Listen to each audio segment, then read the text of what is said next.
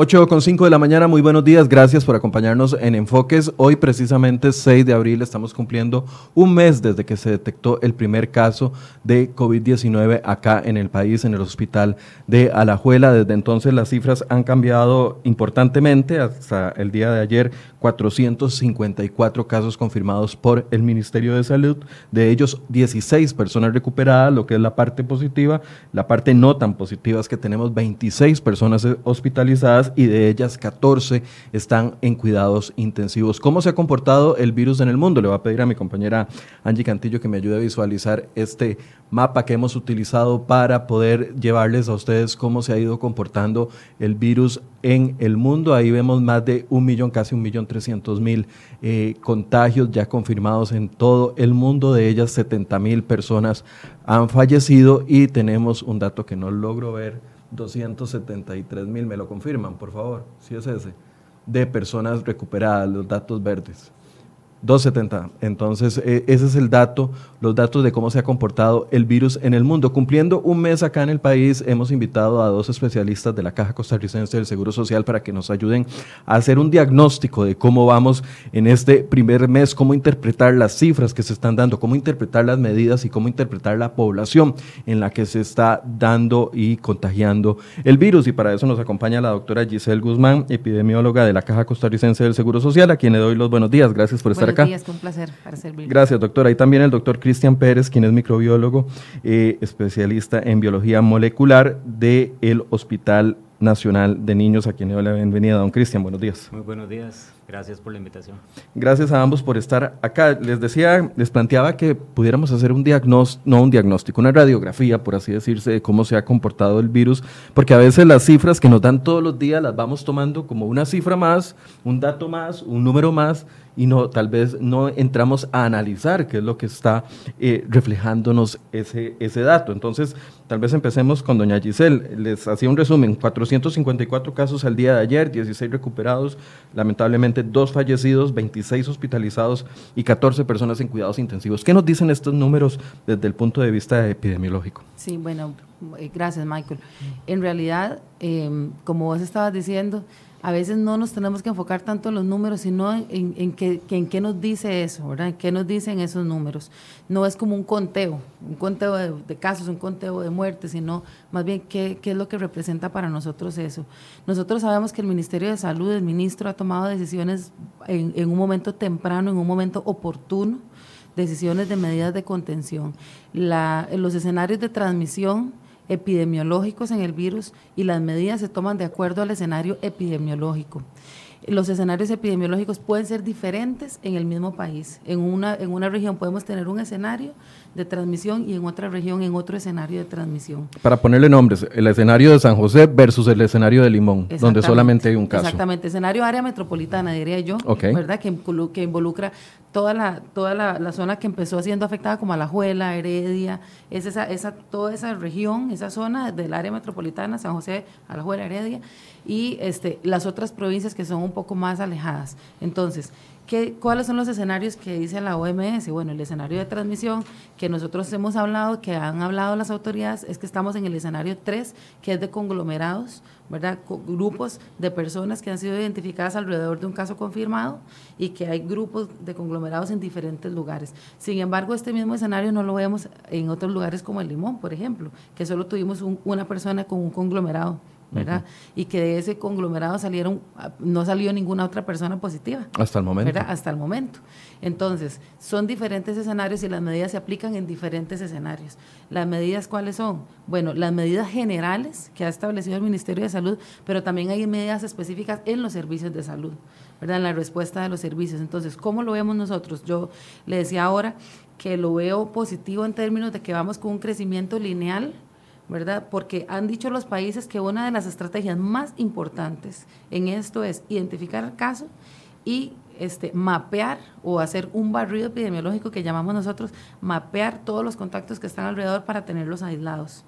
Y esta es una medida que incluso muchos de los países no están tomando. Otras medidas de distanciamiento social o de aislamiento social y de cierre de, de, digamos, de empresas y de negocios, sino que solo se están enfocando en esos grupos se enfocan solamente en el caso y en el seguimiento de contactos, pero los tienen estrictamente vigilados. ¿verdad? Entonces, para que, de, para que las personas que, que estuvieron en contacto no lleven el virus a sus sitios de trabajo ni a sus hogares, sino que estén completamente vigilados. Incluso los tienen en hoteles, en algún país, a todos los grupos de contactos. Entonces, las estrategias van cada vez variando. Entonces, en nuestro país han sido estrategias muy acertadas, muy oportunas, que nos hacen llevar esa curva de una forma lineal y que como nosotros vemos, las personas afectadas son la población de adultos. ¿Por qué la población de adultos? Porque somos los que estamos entrando y saliendo, los que estamos en contacto con la población. Estaba comentando ahora con, con el doctor Pérez que en Islandia hicieron un muestreo de, poblacional, casi han muestreado, están, están tratando de muestrear al, al 100% de la población porque son 300 mil y pico de personas los habitantes de Islandia.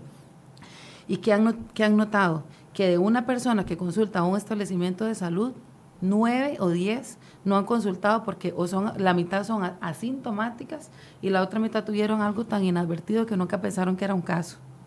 Entonces, esa, esa es la población que está afuera circulando y llevando el virus a la gente que está, eh, digamos, activa. Por eso es que nuestro, nuestro país, el grueso de personas contagiadas, 411 de los 454, son los adultos. Son los adultos que son población activa, que sale a trabajar, que viene y que, y que llega. Entonces, ¿qué es lo importante?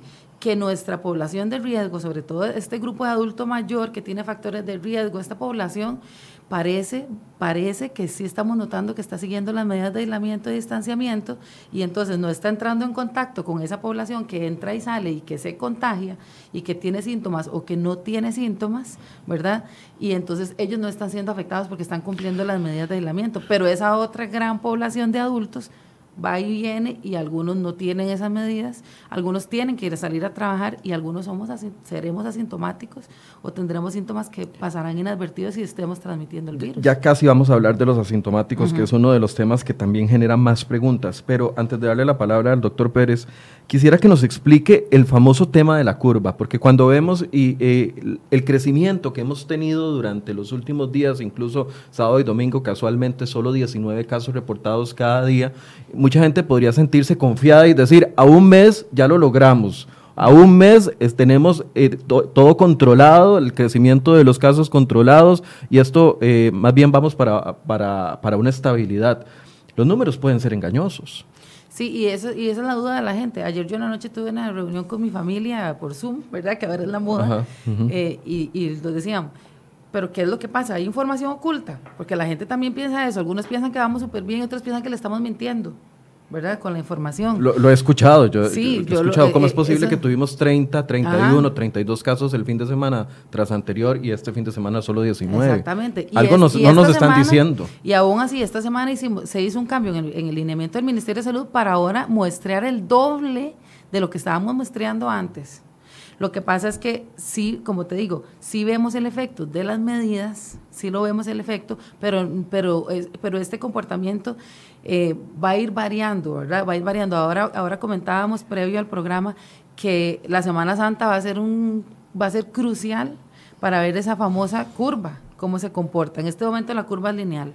Vamos teniendo casos, vamos teniendo casos, pero llega un momento en que si la gente, este grupo de población de adultos que está entrando y saliendo, este, empieza a transmitir, a transmitir, a tener más relaciones este, interpersonales con la gente, eso no va a ser lineal, sino que va a ser exponencial. Entonces, hasta este momento lo podemos sostener. Ahí hay un gráfico, el, el de eh, barras verticales, por favor, Angie, el que está más abajito, para ver cómo ha ido creciendo el, los casos desde el día 1 hasta el día. Ahí vemos.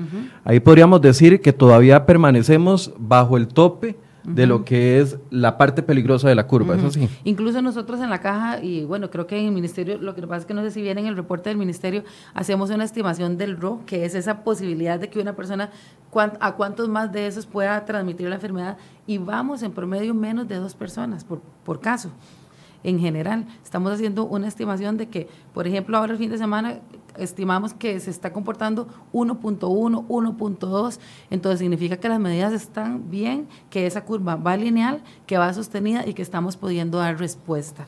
Entonces significa que va sostenida. El asunto es que nosotros necesitamos eh, tener estrategias para mantener las medidas de forma que no colapse la economía, que no colapse toda la parte social, para dar atención y respuesta en los servicios de salud al que requiera hospitalización, ¿verdad?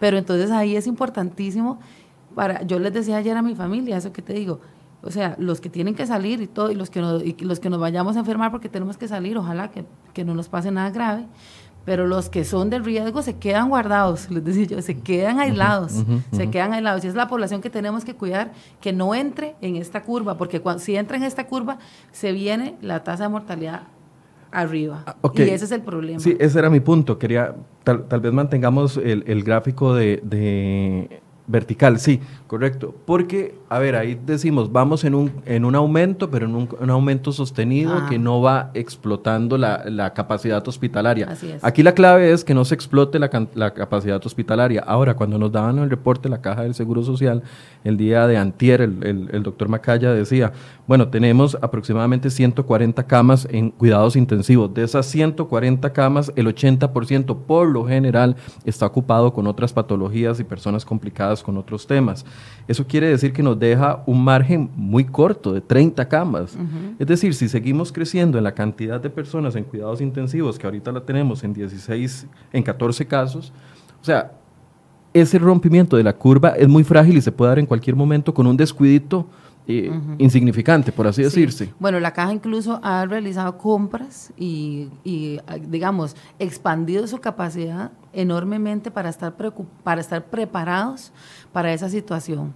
Es muy importante entender que no es solo el tema de comprar ventiladores, de, preparar camas extra que no son de la UCI, de cuidados intensivos, sino que tenemos que tener gente personal capacitado. y entrenado para manejar los cuidados críticos de un paciente, ¿verdad? Desde una enfermera que es especializada en cuidados intensivos. Por supuesto, enfermería, eh, médicos intensivistas, este, anestesiólogos, terapistas, de todo tipo de personal de salud especializado. Entonces nosotros podemos entrenar a la gente, digamos, darle un entrenamiento con supervisión para una situación de emergencia, pero, pero no nos podemos expandir como, como Alemania, ¿verdad? Que tiene 70 mil camas de UCI listas para por si por eso Alemania tiene muchísimos casos, pero una mortalidad, Ajá, pero una mortalidad bajísima, porque ellos tienen toda la posibilidad de dar soporte en cuidados intensivos si alguien, si alguien cae en cuidados intensivos o en hospitalización. Por eso, entonces, si, si aumentamos en 40 casos en cuidados intensivos en los próximos días, ya estaríamos rompiendo esta tendencia que nos mantiene tranquilos? Podríamos romper la tendencia que nos mantiene tranquilos por un aumento de la mortalidad. ¿Por qué? Porque, eh, digamos, si nosotros nos ponemos a ver el perfil de las personas que han fallecido, son personas que tienen muchísimas complicaciones. Los dos adultos mayores de 87 Los dos adultos mayores, muchísimas complicaciones, ¿verdad? Eh, por, eh, me acuerdo el último señor que tenía un año de estar encamado, que tenía muchas enfermedades crónicas y que no es necesariamente coronavirus, sino cualquier infección respiratoria hubiera tenido el mismo desenlace, ¿verdad? Eh, eh, y eso nos sucede con este grupo de personas de riesgo que las tenemos aisladas. Cualquiera de ellos los agarra influenza H1N1, los agarra coronavirus, los agarra cualquier otro, va a tener un desenlace así. Entonces, eso que vos decís de esa estabilidad, por supuesto, si nos llega a ese grupo de personas, se nos desestabiliza todo. ¿Verdad? Doctor, desde su perspectiva, ¿cómo se ha comportado el virus en este? Eh, primer mes?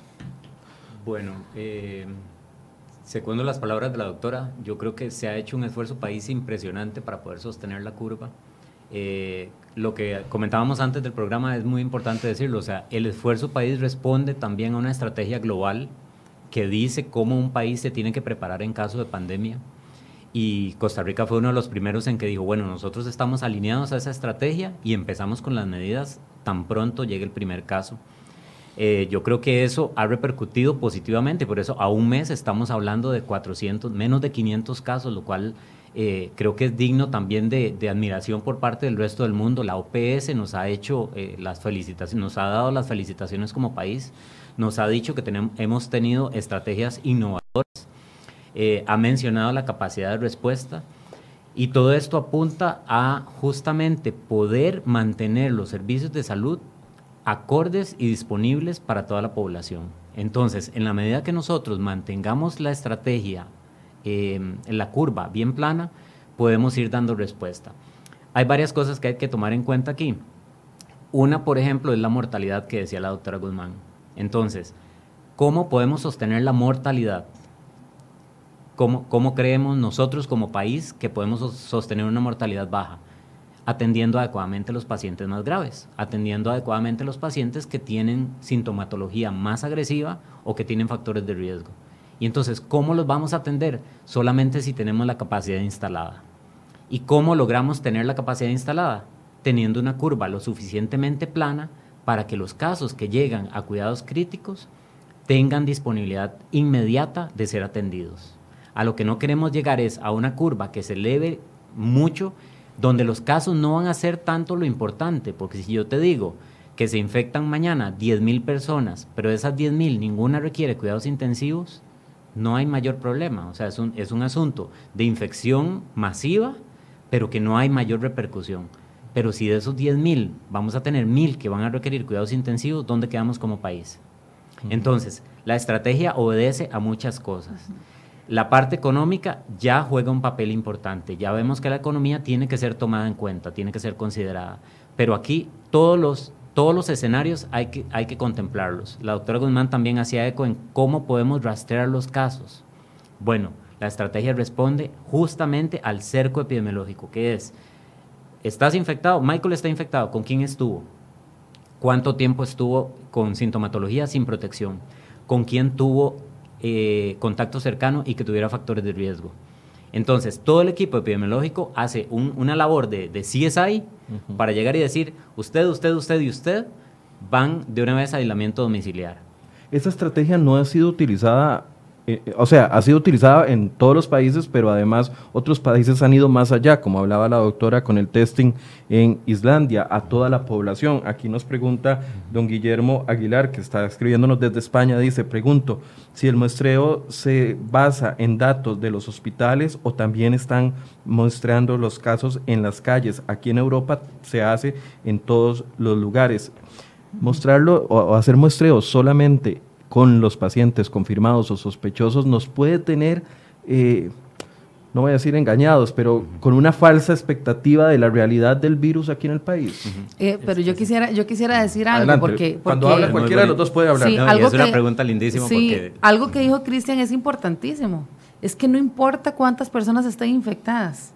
Lo que nosotros tenemos que, que enfocarnos ahora es ¿Cuántas de esas personas tienen factores de riesgo y requieren atención? Es que ese es el grupo que hay que poner atención. Entonces, o sea, el dato que nos tiene que asustar no es tanto los 454, ni, ni, que fueran 10 mil, sino los 26 y los 14 que tenemos ahorita en cuidados entonces a esta pregunta que, que hace este, este señor, es muy importante decirle, en Costa Rica en este momento no se está haciendo el muestreo poblacional al azar de la población, no se está haciendo ese muestreo. Es una cosa que en este momento estamos, está digamos sobre el tapete, el ministerio lo está este, barajando, la caja lo está barajando porque requiere una logística impresionante, requiere una logística impresionante y no es solo de, de, poner a gente a tomar muestras, es de tener la disponibilidad de las pruebas de laboratorio, de los equipos de protección personal, de la logística para poder dar los resultados oportunamente, de la respuesta de que si detectamos 10 mil personas positivas, aunque sean sin síntomas, les podamos hacer ese cerco epidemiológico, ese, esa contención de todos los que están a su alrededor. Entonces, es una logística súper compleja que se está barajando pero aún no se está haciendo. Pero como te digo, el tema de contar 400 casos o 10 mil casos no debe ser nuestro enfoque, sino debe ser cuántas de esas personas requieren atención en un hospital que nosotros tengamos la capacidad de atender. Ahí es donde tenemos que enfocar ahora todo nuestro, nuestro armamento está en detectar esas personas de riesgo para mantenerlas separadas, para mantenerlas aisladas y protegidas. Por eso, doctora, pero eh, el hecho de, y, lo, y, no hay que irse muy lejos, aquí el diputado Pedro Muñoz, por ejemplo, desde la semana pasada está diciendo, hay que testear a todo el mundo porque puede que tengamos un subregistro importante. ¿E, ¿Eso les preocupa a ustedes o o, se mantiene en esta posición de que la forma más segura de optimizar los recursos es ir a través de los casos sospechosos a los que ya se les ha logrado eh, identificar el nexo epidemiológico. Como te digo, Michael, aquí hay un tema que es como de, de números, es un tema como más de números. ¿Qué es lo que pasa? Que si yo tengo identificados solo los que llegan al servicio de salud, entonces mi cifra va a ser, no voy a conocer yo mi población total que realmente tiene la infección.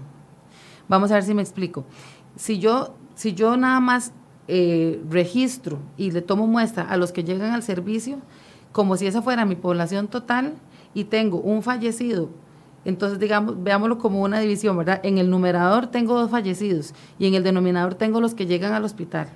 Entonces, puedo decir que mi tasa de mortalidad con respecto a los sospechosos, ¿verdad? Eh, dijo, dijo la OMS que de Costa Rica es como 0,4%. Pero si yo realmente testeo, muestreo a toda la población aleatoriamente, a un grupo de población, que yo pueda decir, esta información me sirve para generalizarla en todo el país. Si yo testeo a esa población, entonces ya yo voy a tener un, un denominador que va a ser dos muertos sobre, póngale que, ahora yo tenga identificados 3.000 sospechosos, qué sé yo, sobre 50.000 sospechosos. Entonces mi tasa de mortalidad va a ser 0,00001%, ¿verdad? Entonces es, es más que todo para que yo tenga un dato real de la infección, de la afectación real de la población, de la tasa de infección real y de cuánto me significa a mí la mortalidad de COVID y si realmente mis medidas han sido ajustadas a ese ataque. o a esa cantidad que se me está afectando. Algo importante, ¿verdad? algo importante para redondear esta idea es que también, como hablamos al principio, hay diferentes escenarios epidemiológicos. Entonces, en la medida que el país vaya respetando todas las, todas las condiciones que se están poniendo, nos va a dar tiempo de ir incorporando todas las medidas para los siguientes escenarios. Hasta ahora, como decíamos, eh, si estamos viendo la radiografía, hasta ahora lo estamos haciendo bien. ¿Qué nos ha permitido el comportamiento del país en este mes? Nos permitió tener las pruebas diagnósticas lo más rápido posible, que incluso estaban desde antes del primer caso y por eso se dio respuesta tan rápido. Quiere decir que esta estrategia viene adoptándose desde antes de que el primer caso saliera a la luz. Entonces, nos permitió... Comprar equipo. Comprar equipo. Nos permitió hacer los ajustes con los equipos de protección personal para que todos tuvieran eh, disponibilidad. Nos ha permitido habilitar el escenario que no es, no es cuestión de un día, son... Aparte de la inversión económica que significa, la parte logística es impresionante. Entonces, veamos el otro escenario, porque también el país tiene que saber que está haciendo las cosas bien y los que no las están haciendo también, que sepan cuál es el riesgo de no adoptar las medidas. Hasta el momento, el escenario se pudo eh, habilitar para hacer un hospital COVID gracias a que los casos no surgieron tan exponencialmente como se esperaba. ¿Cuál, como costarricenses, qué tenemos que preguntarnos? ¿Cuál habría sido el escenario si yo no hubiera acatado las medidas y la tasa, la tasa de, ataque o, la cantidad de, nuevos casos de infectados, de infectados se incrementa exponencialmente, probablemente el país no hubiera podido habilitar el centro porque ya tendría la gente ocupando el centro y el centro no estaba habilitado. Entonces, a un mes nuestra radiografía es, ok, vamos haciéndolo bien. O sea, es decir, la, la el comportamiento que hemos logrado unidos como país, tanto autoridades como ciudadanos respondiendo, lo que nos ha permitido es ganar tiempo. Exacto. Ganar tiempo para que no se nos colapse los Esa es la verdadera guerra. Esa es la verdadera guerra. O sea, nosotros como país tenemos que bajar la transmisión para poder ganar tiempo. Y era lo que, lo que hablábamos también al principio sobre los objetivos. ¿Qué busca tener esto? Porque la pregunta recurrente es, ¿pero hasta cuánto vamos a seguir? Yo no puedo sostener mi trabajo por más tiempo. Yo no puedo quedarme con cero clientes al día cuando antes atendía 100 clientes. Entonces, no es algo infinito. ¿Qué busca esto? Ganar tiempo. Ganar tiempo para que los servicios de salud puedan responder, para que una vacuna se pueda desarrollar, para que los nuevos test diagnósticos más rápido lleguen al país, para que mm, tengamos evidencia sobre los tratamientos. exacto, para que veamos cuáles virus son los que están circulando, para que China, que ya sufrió las primeras dos olas de infección, descifre si hay algún riesgo adicional. Para que, vamos a ver, la, primera embarazada no ha dado a luz, por ejemplo. Eh, no sabemos, no es que no se sepa, o sea, por dicha se están monitoreando bien y parece que no hay ninguna afectación. Pero ¿cuáles son los daños del virus a largo plazo? No los conocemos. Si este virus eh, surgió en diciembre, entonces, en la medida que nos comportemos bien como país, vamos a dar tiempo para que todas esas preguntas, que todo el mundo las tiene también, vayan siendo contestadas adecuadamente y nosotros digamos, ah, bueno, Costa Rica con esta mortalidad y este número de casos puede implementar esto. O puede implementar lo otro. O puede implementar el testeo masivo, como decía el. el, un poco, un poco es, un testeo masivo. Aquí, quiero hacer una pregunta, perdón, doctora, antes de que entre el testeo masivo. Puede que no estemos necesitando o que las autoridades no hayan tomado la decisión del testeo masivo porque todavía no se ha confirmado una transmisión comunitaria. Es decir, hasta el momento, eh, y si estoy diciendo algo equivocado, me corrigen porque sobrados dos profesionales aquí. Según lo que le hemos entendido al ministro de Salud es que hasta el momento no hay transmisión comunitaria porque todos los 454 casos hasta el momento se les ha logrado mapear, por así decirse, hacerles una radiografía, es decir, vino de acá, vino de acá, contagió a este fulano. O sea, se ha logrado eh, entrelazar todos los casos.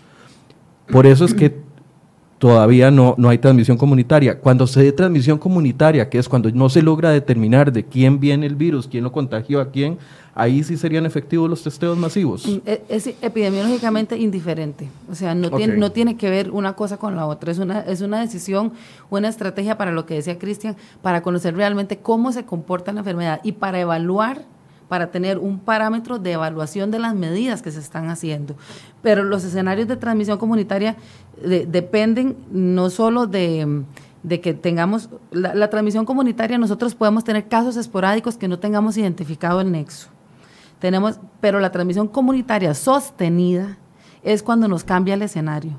Y eso es cuando, dice la literatura, más o menos más de un 10 a un 15% de población que no logremos identificar ese nexo.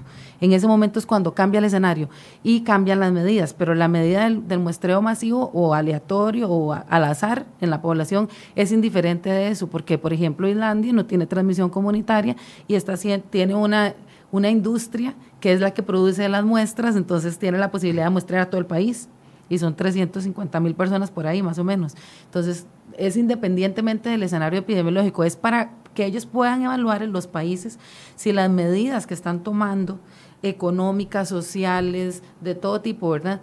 Eh, puedan evaluar a ver hasta cuándo se sostienen y cómo las van a sostener o hacia dónde cambia. Es más que todo una estrategia epidemiológica para evaluar y para dar el siguiente paso, pero es independientemente del escenario de transmisión. Okay. Eh, doctor, veíamos que, bueno, usted es del Hospital de Niños, veíamos que hasta el momento los datos nos reflejan 15 menores eh, de edad que han sido eh, contagiados con el virus. ¿Qué podemos decir de esa población? Sí, bueno, si vemos las estadísticas mundiales, la población de menores de 15 años es bastante baja la que, la que se infecta, pero no solo la que se infecta, sino la que sufre síntomas clínicos importantes de atención.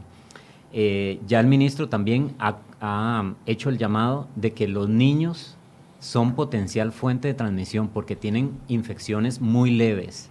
Entonces, no, se, no caen en cama, no se ven desajustados, no siguen jugando, están resfriados. ¿Y dónde está el riesgo aquí?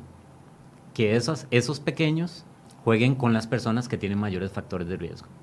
Entonces, la, el vínculo entre los menores de edad y los, los adultos mayores es de mucho cuidado en este momento, porque los pequeños pueden ser entes transmisores de, esas enfermedades hacia los adultos mayores.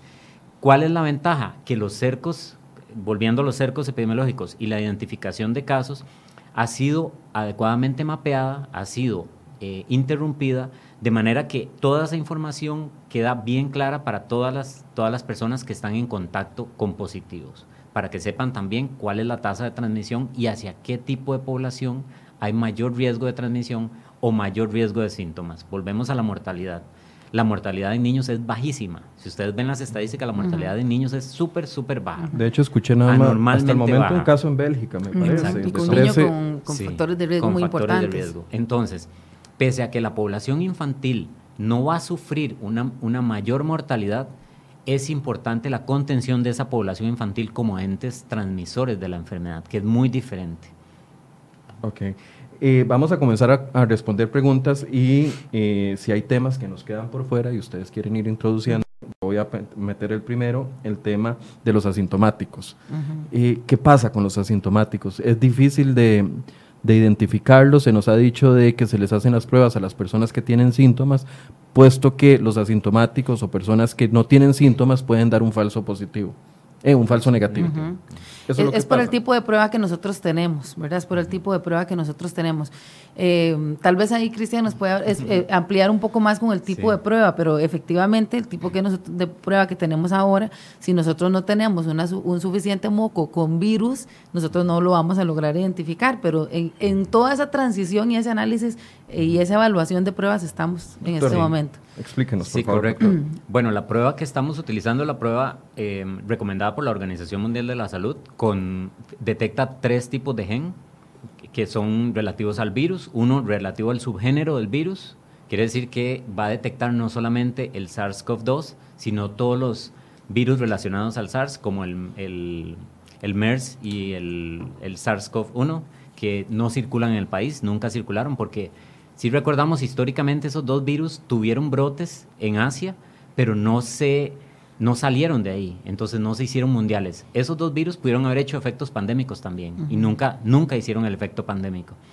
El SARS-CoV-2 sí llegó.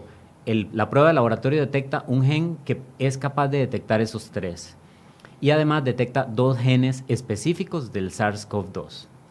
Entonces, esa es la prueba que indica la Organización Mundial de la Salud que se debe hacer pero tiene, obviamente, tiene muy alta sensibilidad, quiere decir que capta bastante bien los casos, tiene muy alta especificidad, quiere decir que discrimina muy bien entre otros agentes, pero sí se requiere, obviamente, de la partícula viral y se requiere de una cantidad, digamos, considerable de la partícula viral. ¿Dónde entraríamos en problemas con esa, esa detección? En personas que no tienen gran capacidad de, de producir los virus. En un cuadro gripal, ustedes, eh, cuando ustedes tienen una gripe o cuando todo el mundo tiene una gripe, ¿qué es lo primero que hace? Bota mocos y mocos y mocos. O sea, la, la, cantidad de mocos que produce es una, es una manifestación clínica, pero a la vez el moco es el medio de dispersión del virus. Y entonces, esos mocos tienen millones de millones de millones de partículas virales. Entonces, si yo tomo esa muestra y la analizo en el laboratorio, yo puedo eh, ser capaz de identificar con muy buena precisión que tengo partículas virales. Pero ¿qué pasa si una persona dice que está resfriada y no tiene mocos? Entonces, ¿de dónde saco los virus yo?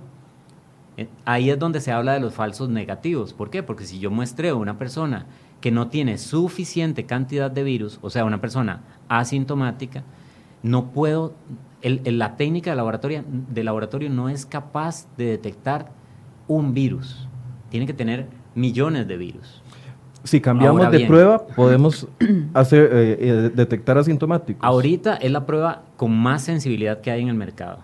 Entonces, ¿qué corresponde? Bueno, corresponde varios escenarios. Primero, si yo sospecho que usted realmente estuvo en contacto con, o si, si hay historial de que usted estuvo realmente en contacto con un positivo y es su pareja, por ejemplo, entonces la probabilidad de que usted esté infectado es altísima. Y si usted me dice, no, yo me siento bien, yo le digo, sí, usted se siente bien, pero usted tiene una infección. Se aísla. Porque clínicamente, porque hizo un cuadro de fiebre y aunque no produzca moco, entonces yo recurro a otra estrategia, que es tomarle una muestra hoy y si me da negativa, decir, no, es que tiene el nexo epidemiológico muy cercano, su pareja es positiva. ¿Qué corresponde? Váyase para la casa, si se siente bien, en 24 horas volvemos a hablar. Si usted me dice mañana, doctor, amanecí con mucho moco, ah, venga, le tomamos la muestra y entonces ese falso negativo que di el día anterior lo puedo, lo puedo recuperar, o sea, puedo restablecer otra vez la capacidad diagnóstica.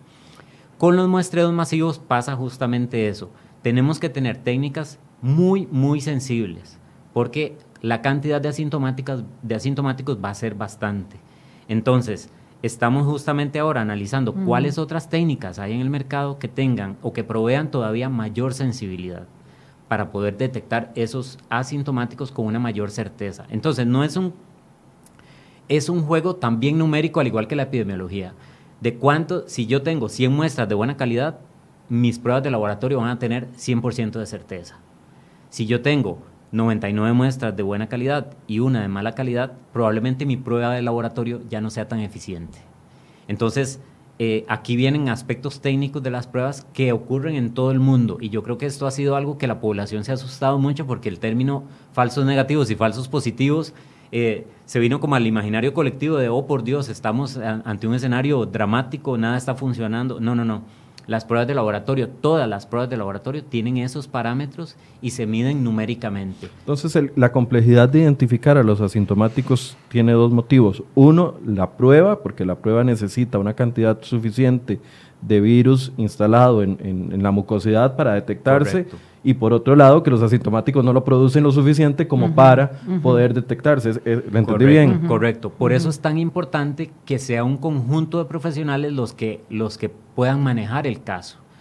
Yo no puedo aislarme en el laboratorio y decir, recibo 100 muestras y yo doy una respuesta. Eso, eso pierde total sentido. Por eso la capacidad profesional tiene que también ser bien instaurada. De manera que yo, desde el laboratorio, hago la prueba. La prueba la puede hacer cualquier persona con capacidad, con, con digamos, un laboratorio con capacidad de, hacer diagnóstico molecular lo puede hacer. Pero ¿dónde viene la milla extra? En decir, ¿qué tipo de paciente tengo? que estos factores de riesgo que están compilados aquí, que el médico me los declaró en, en, una hoja, en una solicitud, ¿qué papel juegan en esta infección? ¿Cuántos días de inicio de síntomas tiene? ¿Cuál es el contacto con, con positivos o no? ¿Está ligado a un brote o no está ligado a un brote? ¿Será trabajador de salud o no será trabajador de salud? Eh, ¿Tiene algunas otras enfermedades concomitantes que puedan repercutir? tiene administración de antibióticos, no tiene administración de antibióticos, tiene enfermedades oncológicas, no tiene enfermedades. Entonces, es todo un panorama donde nada más, donde, donde no se puede tocar un botón y decirle al equipo, dígame si está o no está el virus. O sea, eh, desde la prueba se puede ir incluso eh, perfilando las personas que se pueden llegar a complicar. Correcto, correcto. Incluso las pruebas de laboratorio también nos dan información adicional, como por ejemplo la carga del virus que tiene la muestra a pesar de que las muestras, en, las técnicas en este momento no están destinadas a ser cuantitativas, solo cualitativas, está o no está, dentro de la información que brindan las técnicas de laboratorio, también yo puedo darme una idea de cuál es la cantidad de virus que tiene esa persona. Entonces es muy importante porque incluso en, la, en el seguimiento de los positivos, yo puedo ir viendo cómo el virus va disminuyendo su cantidad hasta que ya eh, termina siendo negativa la persona y se puede declarar curada. desde la perspectiva eh, eh, de ustedes, ¿cómo se explica el hecho de que tengamos tantas personas menores de 65 años en cuidados intensivos? ¿Qué, qué es lo que tenemos los costarricenses en particular? Sí es una particularidad de nosotros que eh, una gran, un gran porcentaje de las personas que han estado en cuidados intensivos, ahorita no, no, no preciso si son tres ahorita adultos mayores y el resto son personas menores de, de 56 años. ¿Qué, ¿Qué es lo que está pasando? Bueno, una de las cosas principales es la exposición, ¿verdad? Que es la gente que más expone. Eh, entonces es la gente que más se expone a esa carga viral que dice Cristian, que, que puede haber, estar circulando en, en, una comunidad de personas que han sido expuestas, porque todos han tenido nexo, todos los que están ahí, ¿verdad? Algunos de esos tienen factores de riesgo en su mayoría, creo que si acaso es una o dos personas, creo que es una sola persona que no tiene factores de riesgo, entonces este es un mensaje para decir, Michael, que todos somos capaces de enfermarnos, todos somos capaces de tener complicaciones. El asunto es eh, cómo responde cada uno, porque el tema no es la infección por sí sola, sino la respuesta de cada persona a controlar esa infección. Ajá, entonces, depende de la enfermedad o el factor de riesgo que tenga esa persona, así es la respuesta del sistema inmunológico de, de, responder al virus. Hay factores de riesgo más... Eh, preocupantes que otros o, hay factores de riesgo menos peligrosos que otros. No sé, será lo mismo eh, una persona con lupus o con un historial eh, de cáncer a una persona con eh, hipertensión o diabetes. Bueno, ayer estuve leyendo precisamente que este organismo que le comentaba, el Centro de Control de Enfermedades, CDC, emitió un listado de factores de riesgo y ellos hablan precisamente de lo que le estaba comentando, que eh, los meten como factores de riesgo porque son los que ven que tiene una respuesta del sistema de las defensas debilitado. ¿verdad? Entonces, habla de las personas que tienen eh, enfermedades del sistema inmunológico, como, como usted habla, como lupus, como artritis, VIH, eh, cáncer. ¿Verdad? E, este, hay, otro grupo de enfermedades metabólicas que la más importante es la diabetes, porque la diabetes para nosotros siempre genera un riesgo bastante elevado de respuesta del sistema inmunológico.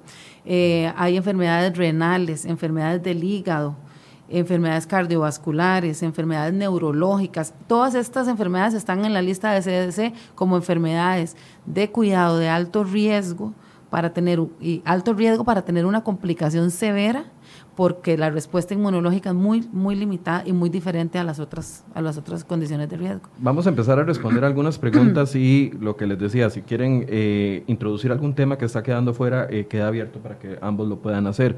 Dice don Heiner, desde la óptica de epidemiología, ¿Cuándo podríamos volver a la normalidad a nivel productivo, a nivel laboral? ¿Hasta qué momento podríamos decir que el virus ya es algo manejable? Bueno, esa es una pregunta que hace todo el mundo, ¿verdad? ¿Hasta cuándo? Que todos nos ¿Hasta cuándo? Y como les, les hemos dicho desde el principio, las medidas epidemiológicas han sido súper oportunas, pero ningún país, ningún país, ni Costa Rica, ni Islandia, ni, ni, ni Alemania, ha podido todavía evaluar la efectividad de las medidas y por eso están haciendo estos muestreos poblacionales, están haciendo otra cosa para evaluar realmente si la, la cantidad de medidas que se han tomado son acorde a la, a la mm, cantidad de alteraciones que produce el virus en la población. ¿verdad? O sea, para decir, realmente nos afectó tantísimo que tuvimos que fue sostenible o que fue mm, proporcional las medidas que se tomaron versus, versus este, el impacto que tuvo la enfermedad. Entonces, eso es algo incierto. Eso es algo incierto. O sea, nosotros cada vez estamos buscando estrategias nuevas como estos muestreos para poder decir hasta cuándo. Pero es algo que realmente vamos guiados, como decía Cristian, por las recomendaciones internacionales de quienes lo han hecho bien y han podido contener. Pero día a día se está evaluando para decir hasta cuándo. ¿verdad? No es una respuesta que tengamos de un libro que podamos decirle en este momento. O sea, no, no, no, viendo los panoramas, por ejemplo, de Italia, de España, que ya están empezando a bajar sus curvas tras dos meses y medio súper fuertes, no podemos decir de que nosotros ya pasamos un mes, nos queda un mes más y ya estamos No. fuera, fuera de la situación. No, los escenarios son completamente distintos. Si nosotros pensamos en ese pueblo de Italia donde la mortalidad es más del 15%, vemos población en promedio de 81 años de edad, en promedio. En promedio, el 90% tabaquistas crónicos, fumadores crónicos. El 90% personas con enfermedad cardiovascular, neurológica, hipertensión, diabetes, obesidad. O sea, la capacidad de respuesta del servicio ya era, ya era saturada con solo un- una campaña, una, una estación de gripe H1N1 o gripe estacional, ya con eso tenían su, su capacidad saturada del hospital. Entonces, no podemos compararnos porque cada lugar ha tenido una O situación sea, no, no diferente. podemos ver el peor panorama o el mejor panorama y No. decir, eh, vamos a la mitad. No, porque nosotros tenemos condiciones completamente diferentes a lo que tuvo esos pueblos, esas ciudades de Italia, a la que tuvo Madrid, a la que tuvo eh, Ecuador, a la que tiene Estados Unidos, Nueva York. O sea, cada uno tenemos condiciones diferentes, población diferente, que no podemos generalizar que a nosotros nos- que nosotros vamos en esa línea.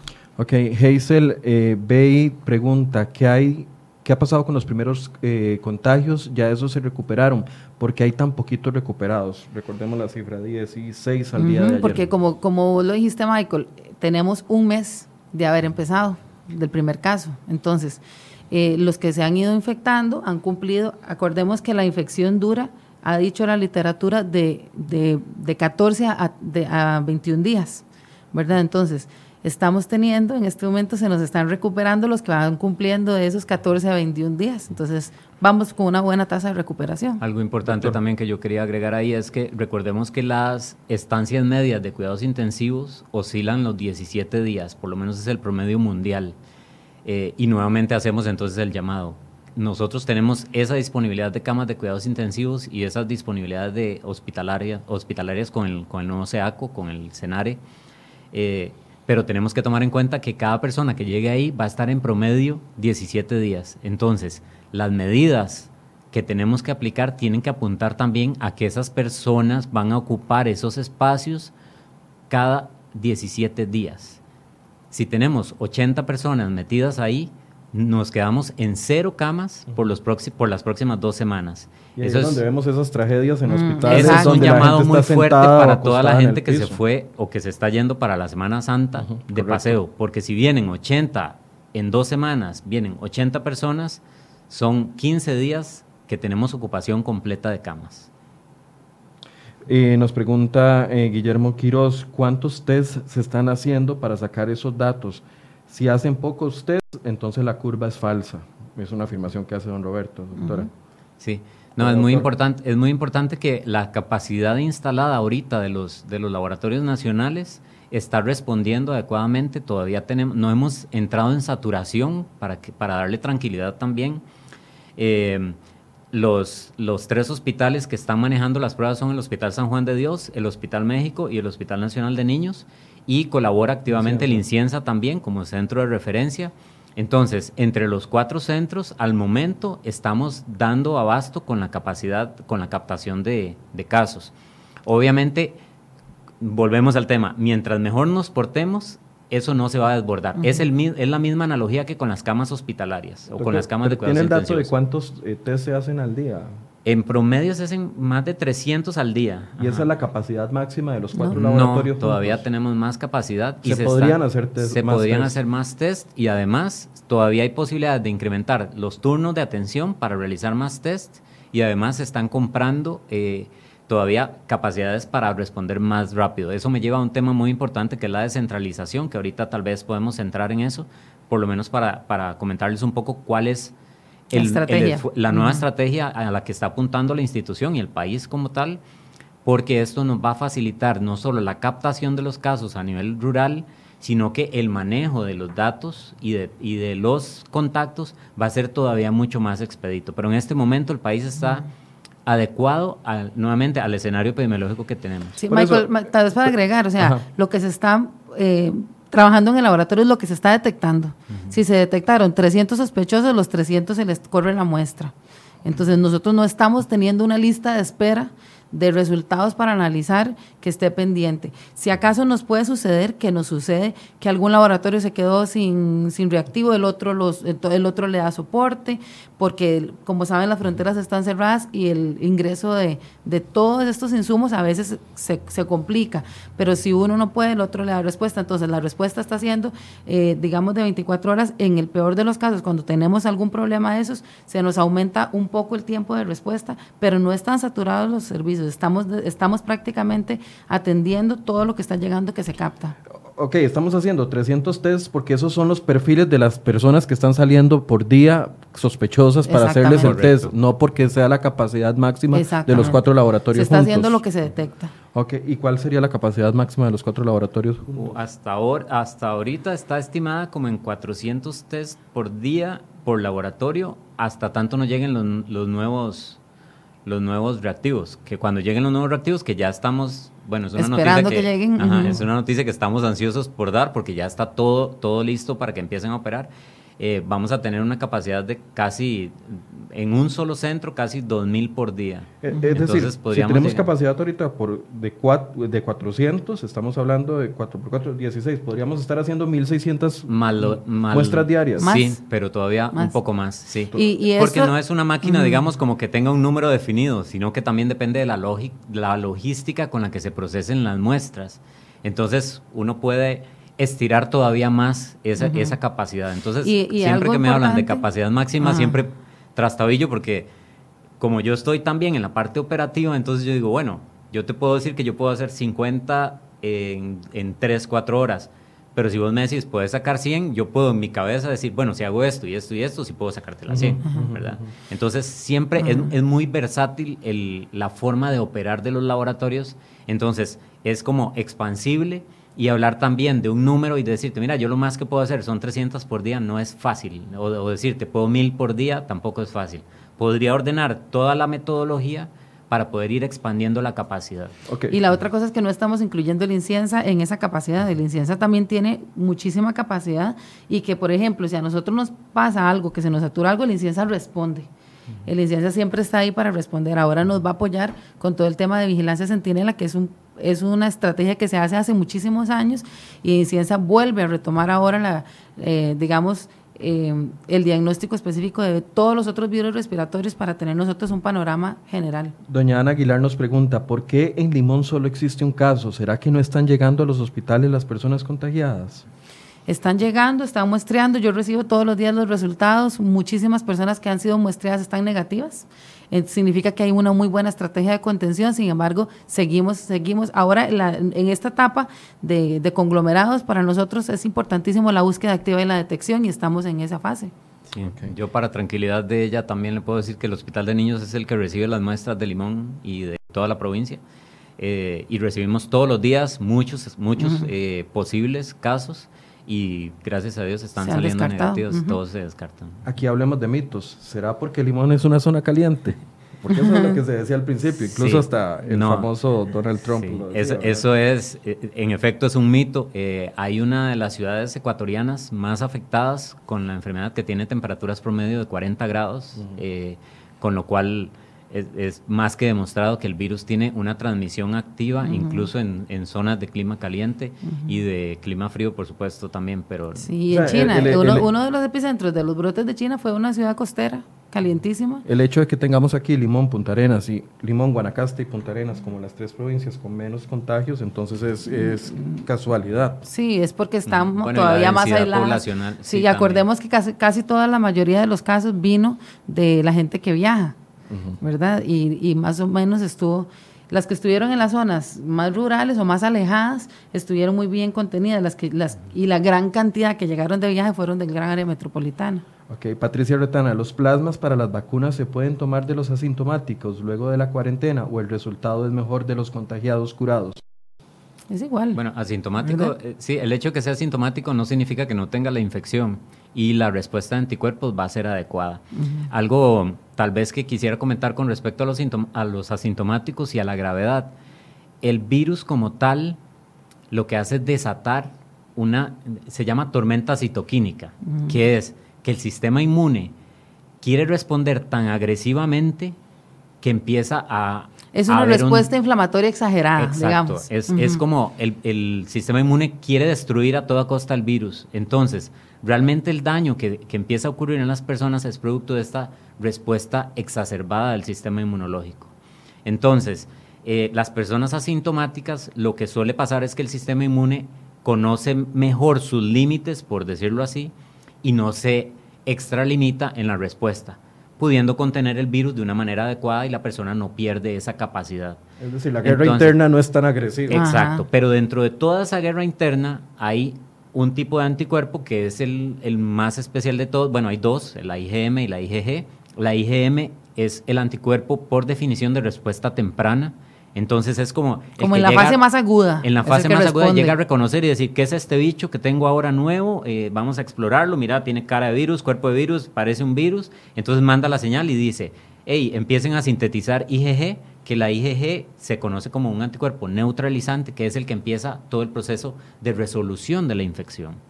Entonces, estos dos anticuerpos son los que mm, dictan, digamos, el curso de la infección. Y la tormenta citoquínica es todo lo que esos dos anticuerpos empiezan a decirle al resto del sistema inmune que hagan, hey, traigan patrullas, traigan ambulancias, traigan todo lo demás porque hay que causar fiebre, porque tenemos que destruir esto que viene. Entonces, el paciente o la persona empieza a sentirse con más fiebre, empieza con sudoración, empieza con tos, empieza con todos los síntomas y los signos clínicos que pueden llevar entonces a un deterioro mayor. Pero, pero, perdona, pero entonces estos dos tipos de anticuerpos se desarrollan con síntomas o sin síntomas. Exacto, la infección está. Después de que la infección pasa, se esperan 14 días y la persona ya tiene un nivel de anticuerpos que ya puede ser este donante para el plasma de las personas que van a ser tratadas. Entonces puede venir de ambos. De ambos. ¿Y los asintomáticos transmiten menos el virus? Es posible que sí, es posible que sí. Hay estudios que dicen que tiene menos del 3% de transmisibilidad. Hay diferentes estudios que hablan de diferentes cifras.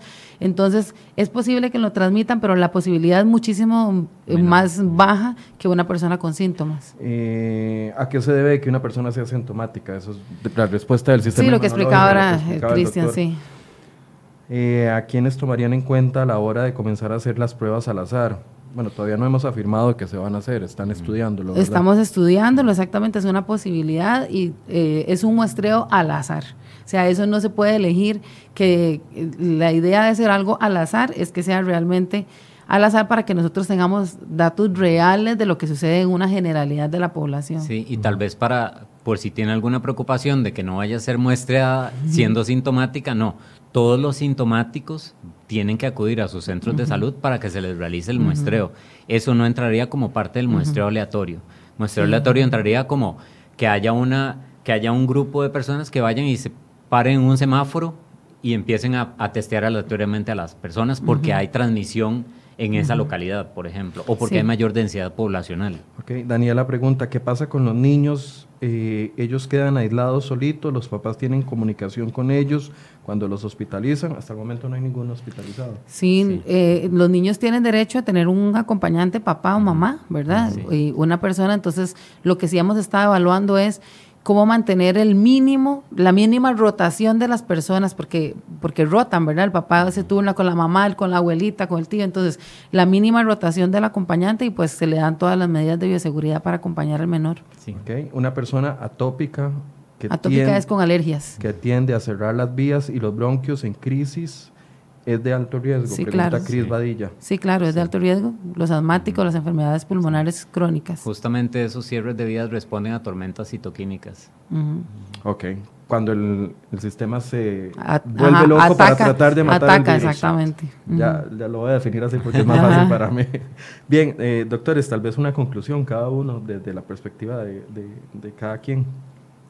Bueno, yo, yo nada más quiero decir que mm, la gente yo, yo insto a la gente a que tenga confianza en el sistema, que tenga confianza en el sistema de salud, que de salud, que tenga confianza en las decisiones que está tomando el país, porque como les decimos, eh, a ciencia cierta todavía no tenemos la, la, llave mágica que nos diga que todo está perfecto, pero sí sabemos que estamos siendo asesorados por personas que tienen mucho conocimiento y mucha experiencia de cómo han manejado en otros países de la forma más adecuada el proceso, tengan confianza. Sin embargo, nosotros no podemos evaluar que la respuesta de todos ustedes, de toda la población, no la podemos medir, no la podemos controlar, ni la podemos evaluar. Entonces, eso es lo que va a ser determinante en que realmente podamos responder acertadamente y oportunamente a las necesidades. Entonces, tengan confianza en el sistema, pero, pero también, por favor, seamos parte de esa respuesta todos con responsabilidad y conciencia de cada una de las acciones que hacemos. Eh, preguntan, ¿por qué la vacuna tarda un año? Porque requieren muchísimos procesos de validación para, por supuesto, para no causar más daño que el beneficio que puede causar. Entonces es un proceso por fases que ya está determinado. Sí, tiene que pasar cuatro fases clínicas que ya la explicó aquí el doctor el doctor del Hospital México, que se me olvidó el nombre, el infectólogo del Hospital México, el doctor Avilés, eh, que nos explicó esos cuatro, esos cuatro procesos o etapas de la fase clínica. Eh, había terminado, perdón. Sí, bueno, yo quiero concluir diciéndole a, todo el país que, que, después de un mes creo que podemos echar la vista atrás y decir que hemos podido contener adecuadamente una, una pandemia, que creo que tenemos que sentirnos orgullosos como país de que tanto el sistema de salud eh, como la población ha entendido las medidas y la necesidad de, de adoptar estas medidas.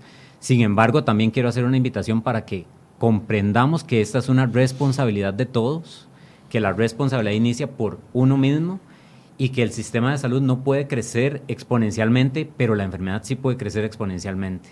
Entonces, está en nosotros más bien poder tomar la batuta cada ciudadano y decir, yo voy a contener desde mi perspectiva, desde mi nicho, voy a contener la transmisión de esta infección y tomar toda esta información que estamos haciendo, como lo decía la doctora Guzmán, los más capacitados en cada uno de los temas están dando su mejor esfuerzo y todavía un poco más eh, para poder capacitarlos a ustedes, a, toda la población general, adopten las medidas, escuchen de medios oficiales. Quiero darle un agradecimiento también a todos los medios de comunicación que se han puesto a la camiseta también para educar a la población. Eh, atiendan a todos los llamados, escuchen las noticias, escuchen los cortes diarios del Ministerio de Salud, sepan cómo está el virus eh, evolucionando en cada una de sus comunidades y nuevamente, no, no entremos en pánico. Yo creo que aquí lo que tenemos que hacer es estudiar todos con todas las medidas que nos da la prensa, el gobierno y el Ministerio de Salud, todos, para poder decir, ok, ya yo tengo pleno conocimiento de cuál es la realidad de mi país a hoy y qué es lo que tengo que hacer para tener una participación positiva en mi país también hoy.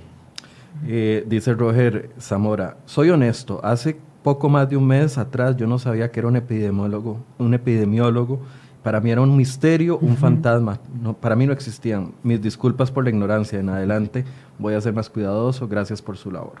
Es un mensaje que le mandan a los médicos y, y ojalá que esto nos sirva no para confiarnos, que las cifras no sirvan para confiarnos. Es una semana clave. Recordemos de que 40 o 50 casos en cuidados intensivos nos puede poner en la misma situación en la que están lamentándose otros países como Italia o España. No depende de la cantidad de casos. Con solo que tengamos unos cuantos casos adicionales eh, en cuidados intensivos, la situación puede cambiar dramáticamente. Así que ojalá que seamos muy responsables con nuestras familias, con nosotros mismos durante esta Semana eh, Santa en la que algunos están, ojalá, encerrados. Muchas gracias a la doctora Giselle Guzmán, epidemióloga de la Caja Costarricense del Seguro Social, y al doctor Cristian Pérez, microbiólogo del Hospital de Niños, que nos ayudaron en este programa.